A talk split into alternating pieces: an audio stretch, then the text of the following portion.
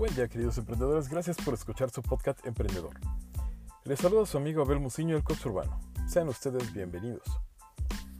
Sigamos dándole forma a este esfuerzo en conjunto y en el último capítulo les platiqué sobre el financiamiento para la puesta en marcha. Ahora sigamos con los derivados del financiamiento y los trámites finales para la empresa. Ok, empecemos. Parte de los derivados del financiamiento son las entidades de capital de riesgo.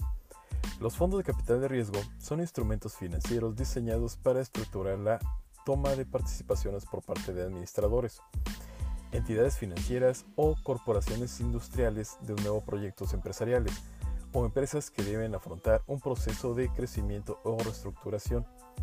Esta toma de participación en capital de la empresa suele tener un carácter minoritario, de modo que el poder de decisión pertenece en manos de los emprendedores y con un horizonte empresarial a veces predeterminado y habitualmente entre 5 y 10 años, ya que el objetivo de los fondos es obtener una importante plusvalía con la venta de las participaciones a medio o a largo plazo, ya sea a los socios originarios o a terceros.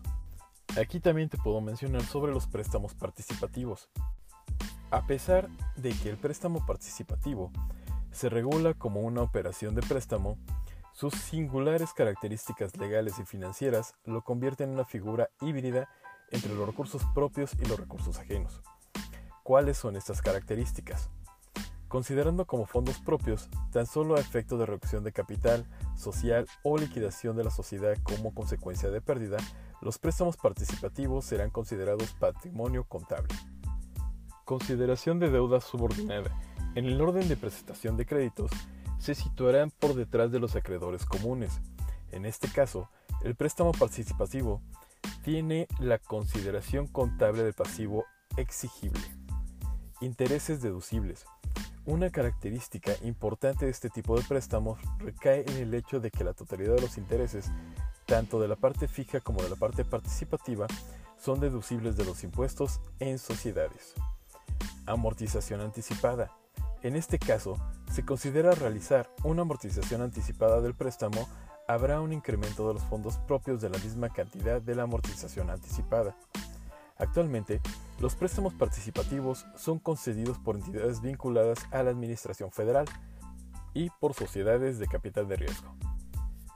Muy bien, para poner en marcha tu emprendimiento y convertirte en tu propio jefe, debes tener en cuenta que debes partir de una idea realista, capital inicial, disposición de tiempo y una formación al menos básica con las recomendaciones que todo aquel que quiera emprender. Y más allá de eso, también deberás cumplir con ciertos pasos y requisitos para crear una empresa en México. Antes que nada, debes tener en cuenta los siguientes pasos. 1. Se debe definir el concepto amplio de la empresa. Este aspecto es importante para no limitar el campo de acción y posibilidades de crecimiento de negocios. 2. Decidir qué tipo de empresa deseas construir, de conformidad con las necesidades del mismo negocio requiera y conforme a los ordenamientos aplicables. 3. Tener bien claro el nombre, nacionalidad y domicilio de las personas que intervengan en la creación de la empresa. 4. Delimitar de manera correcta el objeto principal de tu empresa. 5. Fijar el importe del capital aportado por los socios, y si estos únicamente son socios nacionales o se autoriza la aportación de capital extranjero de la sociedad, lo que delimitará el tipo de acciones de tu empresa. 6. Establecer la duración de la empresa, así como el domicilio en donde se encontrará. El domicilio es donde se realizan las principales actividades de la empresa. 7. Designar cómo llevará a cabo la administración de la empresa, así como nombrar quiénes llevarán la administración y qué capacidades tiene cada persona para tomar decisiones sobre la sociedad, pero probablemente requieras información más específica. Si eres mexicano, te vendrá bien a conocer los siguientes pasos burocráticos para crear una empresa. 1.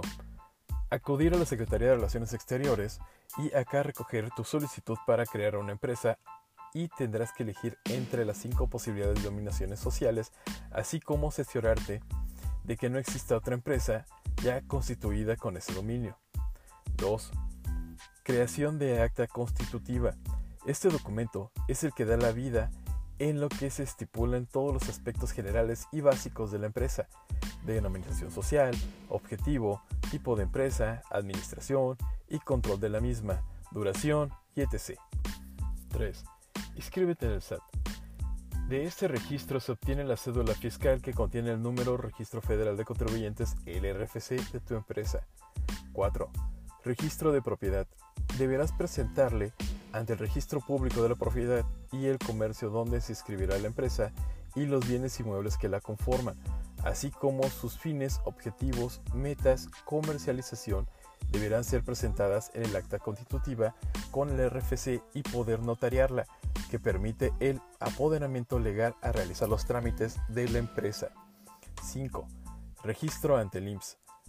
Aun si se trata de una empresa en la cual exista como único trabajador el empresario, deberás acudir al Instituto Mexicano del Seguro Social, pues ahí realizarás las aportaciones personales de tus empleados o las tuyas. 6. Inscripción ante los demás organismos requeridos. Dependiendo del giro que tenga la empresa, se puede requerir la inscripción a distintos organismos, siendo los más comunes la Secretaría de Salud, la Secretaría de Economía, la Secretaría de Ecología, Medio Ambiente, Instituto Mexicano de la Propiedad Intelectual, etc.